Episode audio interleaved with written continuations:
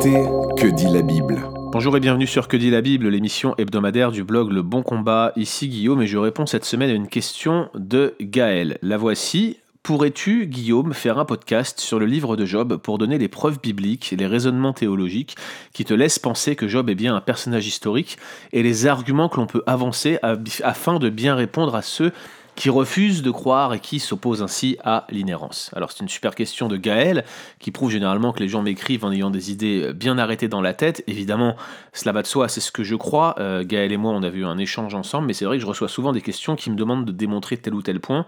Et malheureusement, parfois, je ne suis pas en capacité de le faire, ou il n'y a pas tout simplement d'indices qui puissent me permettre de les démontrer de cette façon-là. Euh, je suis pas sûr que mon avis sur la question d'ailleurs fera ferait évoluer ceux qui pensent différemment, d'autant qu'il n'y a que très peu d'indices à notre disposition. Si on me demandait de, de démontrer Bible en main l'historicité d'Adam, j'aurais bien plus d'éléments pour ce faire.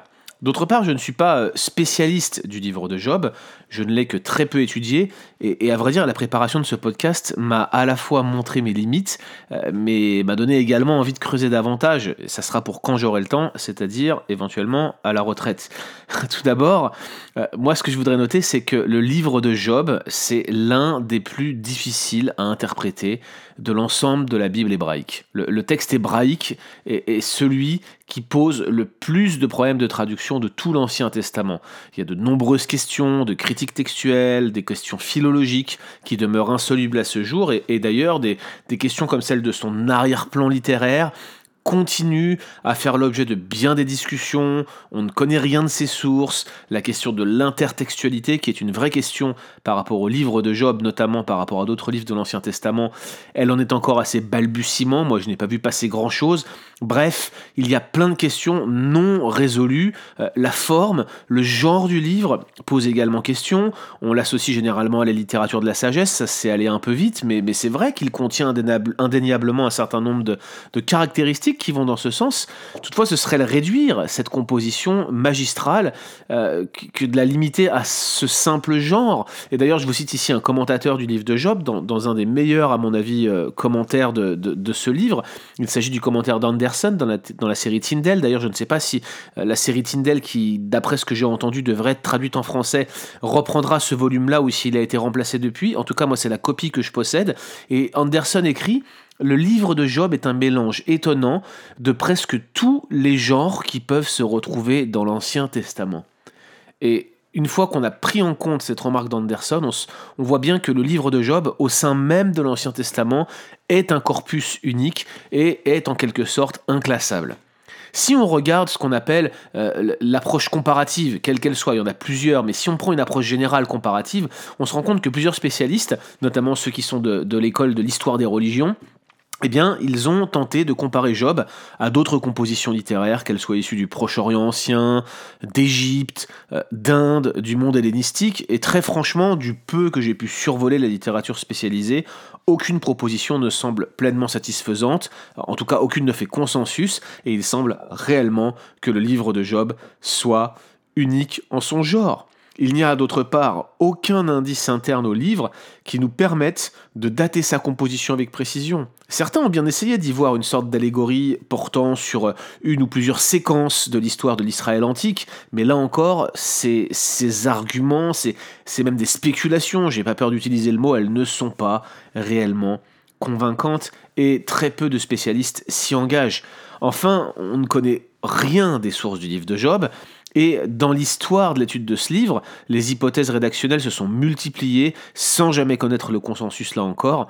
Comme je l'ai indiqué, Job contient des allusions, des échos à d'autres livres de l'Ancien Testament, par exemple Deutéronome ou Ésaïe, mais à ma connaissance, aucune étude ne s'intéresse à ce que j'appelle la directionnalité, c'est-à-dire l'application de critères issus de la, critique textuelle à la question de l'intertextualité. C'est ce que moi je suis en train de faire en fait avec Ésaïe 24-27 par rapport notamment au, au, Pentateuque, euh, mais, mais je ne crois pas que ça ait déjà fait, en tout cas dans le livre de Job, ou alors je n'ai pas connaissance de ces études, euh, mais je pense que si ça a été fait, ça reste marginal et ça reste sur des sections extrêmement localisé. Donc en bref, le livre de Job demeure à bien des égards un sujet d'étude empli de mystères, une quête pour les spécialistes et même, j'irai même plus loin, une sorte de graal des études de l'Ancien Testament. C'est d'ailleurs pour ça que je ne m'y suis pas engagé.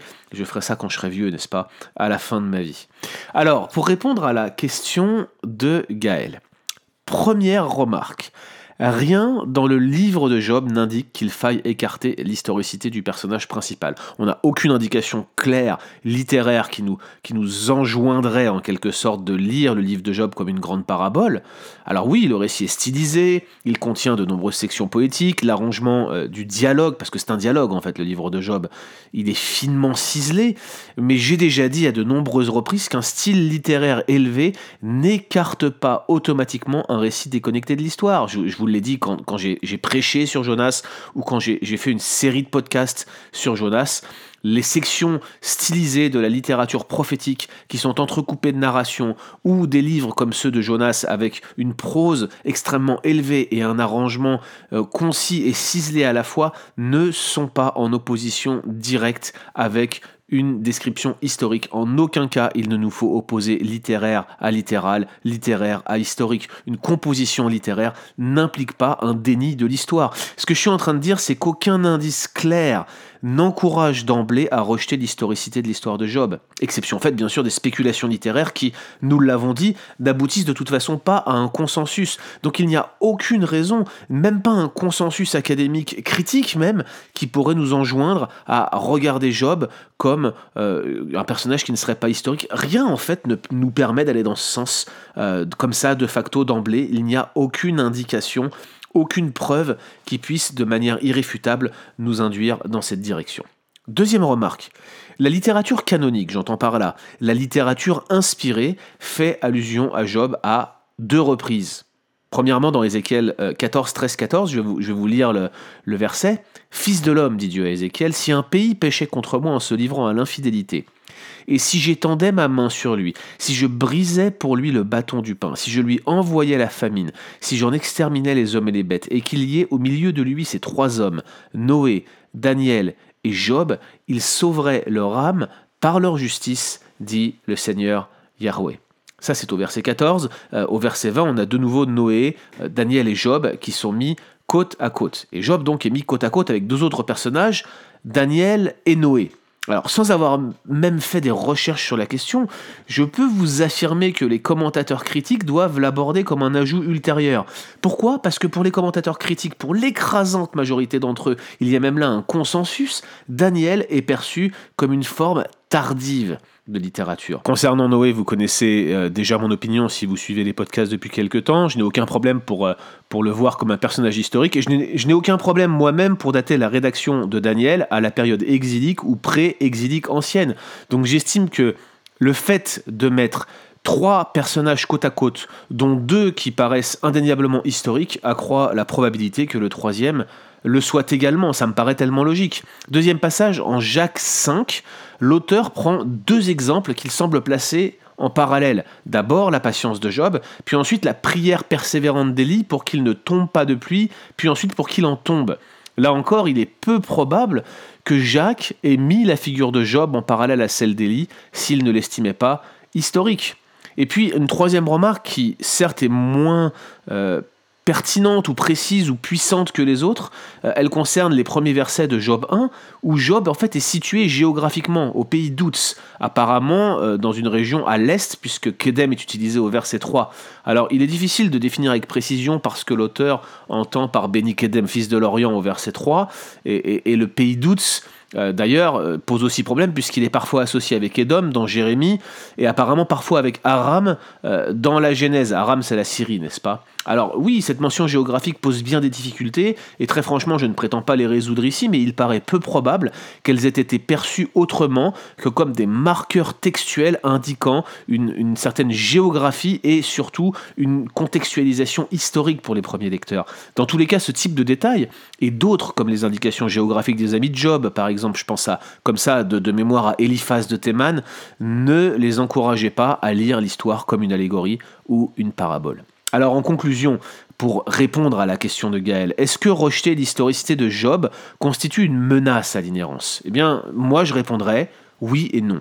Oui, car cela implique de, questionner le témoignage d'Ézéchiel, et dans une moindre mesure, parce que je, le juge un peu moins précis, euh, questionner celui de Jacques, parce que le parallèle est moins flagrant que, que dans Ézéchiel, même si j'estime qu'il est là.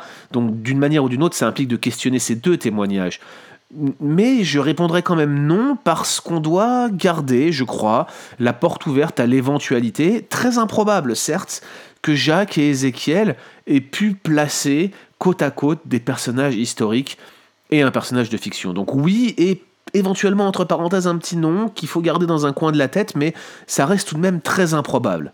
Mais si toutefois quelqu'un estimait que euh, à la fois le livre d'Ézéchiel et ou le livre de Jacques soient inspirés et inhérents et imagine dans le même temps que ces auteurs inspirés se soient trompés en considérant Job comme un personnage historique, eh bien non seulement ça serait un contresens parce que cela s'opposerait au concept même d'inhérence, mais en plus ce serait considéré que nous, les modernes, sommes davantage capables de répondre à ces questions que eux. À mon sens, si vous croyez à l'inhérence, vous devez croire à l'historicité de Job. Retrouvez d'autres épisodes sur www.leboncombat.fr.